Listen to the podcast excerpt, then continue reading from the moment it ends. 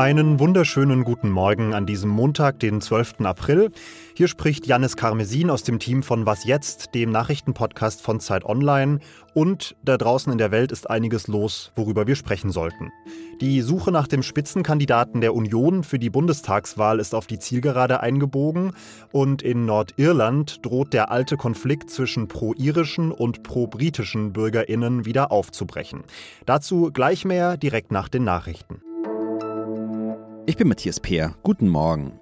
Die Bundesregierung drängt auf einheitlichere Corona-Regeln und will dafür schon diese Woche das Infektionsschutzgesetz ändern. Ein erster Entwurf sieht für Hochinzidenzgebiete ohne Ausnahmen nächtliche Ausgangssperren, starke Kontaktreduzierungen und die Schließung von Gastronomie und Kultur vor.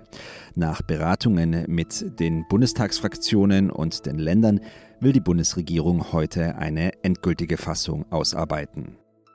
Der Verteidigungsausschuss des Bundestags befasst sich heute mit der Munitionsaffäre beim KSK, also dem Kommando Spezialkräfte der Bundeswehr. An der Sitzung soll auch Verteidigungsministerin Annegret Kramp-Karrenbauer teilnehmen. Im Zentrum steht eine Sammelaktion, bei der Soldaten entwendete Munition straffrei zurückgeben konnten. KSK-Kommandeur Markus Kreitmeier soll die Aktion angeordnet haben. Gegen den Brigadegeneral wurden deswegen sowohl dienstrechtliche als auch staatsanwaltliche Ermittlungen eingeleitet. Redaktionsschluss für diesen Podcast ist 5 Uhr. Armin Laschet gegen Markus Söder oder wie es CSU-Politiker Alexander Dobrindt nennt. Lieber zwei herausragende Optionen als einen Olaf. Die Union sucht nach wie vor ihren Spitzenkandidaten für die Bundestagswahl im September. Auch am Wochenende ist da noch keine Entscheidung gefallen, aber immerhin hat Markus Söder gestern nach einer Sitzung mit der Fraktionsspitze und mit Angela Merkel erstmals ausgesprochen, was sich die meisten sowieso schon lange dachten. Ich jedenfalls kann für mich sagen, ich ähm, bin bereit zu dieser Kandidatur. Die Frage geht an Michael Schlieben, politischer Korrespondent für Zeit Online in Berlin. Inwiefern ändert denn Söders Bekenntnis zur Kandidatur etwas an der Gemengelage? Naja, zumindest herrscht jetzt einigermaßen Klarheit. Ne? Ich meine, bis gestern war es ja noch eine offene Frage, ob der Söder überhaupt bereit dazu ist, anzutreten. Er hat damit auch oft kokettiert und es bewusst offen gelassen. Jetzt haben zumindest beide Vorsitzende ihre Bereitschaft artikuliert, den Hut in den Ring geworfen, wie wir Politikjournalisten das gerne formulieren. Und jetzt kann entschieden werden und das wird es auch, vermutlich sogar noch diese Woche, also recht zügig. Ursprünglich war ja die Rede davon, dass man ja bis Pfingsten diese Entscheidung treffen möchte, aber jetzt am Wochenende haben dann doch diverse Spitzenpolitiker der Union auf eine schnellere Entscheidung gedrängt. Woher kommt denn diese Eile plötzlich? Naja, so eilig ist es ja letztlich eigentlich auch nicht, muss man sehen, weil in fünf Monaten wird gewählt und so eine Bundestagswahlkampfkampagne muss vorbereitet werden und die muss auf den Kandidaten zugeschnitten werden und die Parteizentralen drängen da schon seit Wochen und Monaten drauf, bringt irgendwie mal Klarheit herbei. Aber die haben auch in der Union selber gemerkt in den letzten Wochen und Tagen, dass es ihnen schadet, wenn diese Personalfrage offen ist und nicht beantwortet wird, weil dann fangen die Unterstützer an, übereinander zu lästern, zu sticheln, zu stänkern, stärkt auch nicht die Autorität des künftigen Kanzlerkandidaten, wenn man eigentlich schon all seine Vor- und Nachzüge öffentlich seit Wochen verhandelt hat. Was denkst du denn, wo und wie die Entscheidung am Ende fallen wird, wer von den beiden es macht? Man kann sagen, dass morgen die Gremien tagen, die berühmten Gremien von den Parteien, also der Parteivorstand und das Parteipräsidium sowohl der CDU als auch der CSU kommen zusammen. Beide Parteichefs werden da jeweils äh, ihr, Vorhaben nochmal betonen, dass sie Kandidat werden möchten und um Unterstützung werben. Und dann am Dienstag tagt die gemeinsame Bundestagsfraktion. Und hier wird das Thema natürlich auch dominant besprochen werden. Es gibt schon CDU-Abgeordnete, die sich durchaus für Söder aussprechen, weil sie wissen, dass er bessere Umfrageergebnisse hat. Es könnte auch sein, dass, das, dass die sich für ihn stark machen werden. Aber äh, Laschet hat auch wichtige Unterstützer. Also die Partei Elite der CDU steht klar hinter ihm. Zum Abschluss noch die Frage des Todes für jeden politischen Korrespondenten. Wer von den beiden wird's? Ja, ja, Todesfrage. Also es, es, ist wirklich close to call. Leichter Vorteil würde ich sagen Laschet, weil es nicht zu unterschätzen ist, dass eben, was ich gerade zuletzt sagte, dass, dass die Führungspolitiker der Union ziemlich stark, der CDU ziemlich stark hinter ihm stehen. Aber Söder ist in den Umfragen doppelt bis dreifach so beliebt. Und die Union ist eine Partei, die durchaus an der Machterhalt und auch an der Machtmaximierung, Stimmenmaximierung interessiert ist und die dann auch relativ unsentimental sein kann. Also insofern, es ist noch offen. Ich glaube, wir brauchen noch zwei, drei Tage, dann, dann wissen wir es. Danke dir, Michael. Sehr gerne.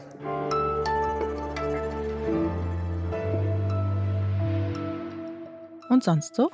Beweisstück Unterhose. Das klingt nach einem Helge Schneider-Film, ist aber der Titel eines aktuellen Forschungsprojekts der Uni Zürich. Und dafür haben der Agrarökologe Marcel von der Heiden und sein Team in den letzten Wochen ca. 2000 Baumwollunterhosen an Freiwillige in der ganzen Schweiz verschickt. Überall werden Leuten äh, und Landwirten und äh, Gärtner werden Unterhosen vergraben und Teebeutel vergraben. Und dann schauen wir, wie schnell die äh, Unterhosen abgebaut werden, damit wir eine Idee kriegen über die Bodenqualität. In ein paar Monaten werden diese Unterhosen dann wieder ausgebuddelt und wenn dann nur noch ein paar Fetzen Stoff übrig sind, scheint es dem Boden gut zu gehen, weil man daraus schließen könnte, dass offenbar noch genügend Tierchen im Boden leben, die an dieser Baumwolle rumgeknabbert haben.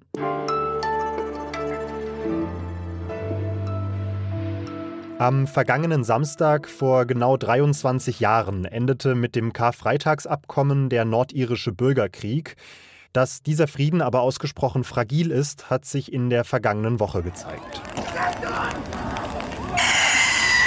An mehreren Tagen haben sich nordirische Jugendliche Kämpfe mit der Polizei geliefert. Es brannten Barrikaden, auch ein Linienbus und Dutzende Beamtinnen wurden verletzt. Wegen der Trauer um Großbritanniens verstorbenen Prinz Philip war es am Wochenende zwar etwas ruhiger, aber die Sorge, dass sich das diese Woche wieder ändern könnte, ist groß, sagt unsere Korrespondentin für Großbritannien Bettina Schulz. Bettina, damit wir noch mal alle auf einem Stand sind, was sind denn die Gründe für die Eskalation der letzten Woche? Ja, entzündet hat sich der Ärger am Brexit. Ja, das Nordirland-Protokoll legt fest, dass sich die EU-Zollgrenze in die irische See verschiebt. Und dadurch fühlen sich die Bewohner in Nordirland, die sich als Briten und nicht als Iren fühlen, von Großbritannien abgeschnitten. Äh, und diese Unionists fühlen sich von ihren eigenen Politikern verschaukelt und auch von Boris Johnson verraten, denn der hatte ursprünglich gesagt, dass es so eine Grenze in der nordirischen See nie geben würde. Und äh, dagegen richtet sich jetzt die Wut.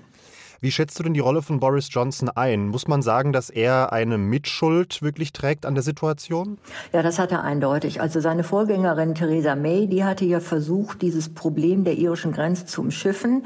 Die hatte ja einen Plan ausgearbeitet, wo ähm, ganz Großbritannien praktisch in der EU-Zollunion mit drin geblieben wäre und sich auch weitgehend an den Regeln der EU für Waren ausgerichtet hätte. Und das hätte im Prinzip dann die Frage der Grenze in Irland gelöst. Und die wurde aber dann ja von Boris Johnson praktisch aus dem Amt gedrängt. Und Boris Johnson wollte eben genau das Gegenteil. Der wollte auf jeden Fall äh, mit Großbritannien aus der EU-Zollunion und aus dem Binnenmarkt austreten. Und damit stellt sich dann die Frage, wo ist die Grenze? Und er ist gewarnt worden, hat aber daran festgehalten, dass es dann letztendlich doch eine Grenze gibt in der irischen See, hat sogar noch gelogen, hat also den Nordiren versprochen, dass es keine Grenze dort geben würde. Und jetzt hat er eben plötzlich in Nordirland wieder Gewalt und ähm, einen drohenden Bürgerkrieg. Sehr auffällig ist an den Protesten ja, dass vor allem junge Menschen randalieren und gegen die Polizei vorgehen. Teilweise muss man sagen, es sind eigentlich Kinder, teilweise 12, 13 Jahre alt, habe ich gelesen. Wie ist das denn zu erklären? Ist das eine neue Generation, die sich einfach massiv politisch radikalisiert hat? Oder werden da in erster Linie Kinder von den alten, erwachsenen Konfliktparteien instrumentalisiert?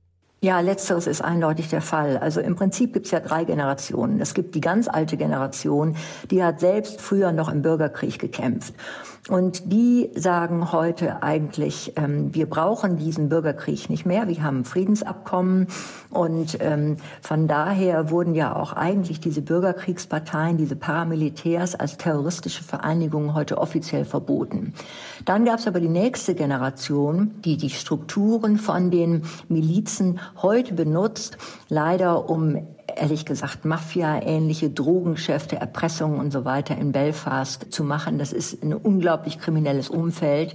Und das sind Drahtzieher, die ähm, die nächste junge Generation, also die Jugendlichen, jetzt auf die Straße schicken, um da Bomben zu schmeißen und die Polizei anzugreifen. Noch eine ganz kurze Einschätzung zum Schluss. In welche Richtung entwickelt sich das? Müssen wir damit rechnen, dass die alten äh, Konfliktlinien jetzt endgültig wieder aufbrechen? Ja, ich finde es gefährlich. Also es waren ja am Anfang nur die, äh, was heißt nur, aber es waren am Anfang nur die Protestanten, die auf die Straße gegangen sind. Dann hat es aber in den letzten Tagen übergegriffen auch auf die Katholiken. Das heißt, jetzt sind wieder beide Konfessionen auf der Straße. Ja, und das ist nicht ungefährlich. Also es wird schwierig sein, für alle Parteien da zum Frieden zurückzufinden. Und mit einem herzlichen Dankeschön an Bettina Schulz endet diese Folge von Was jetzt auch schon wieder. Schreiben Sie uns an wasjetzt.zeit.de und hören Sie gerne gegen 17 Uhr bei unserem Nachrichtenupdate mit Ole Pflüger rein. Jetzt aber erstmal einen guten Start in die Woche und bis dann. Wir sind nicht Helmut Kohl und Franz Josef Strauß, schon optisch nicht.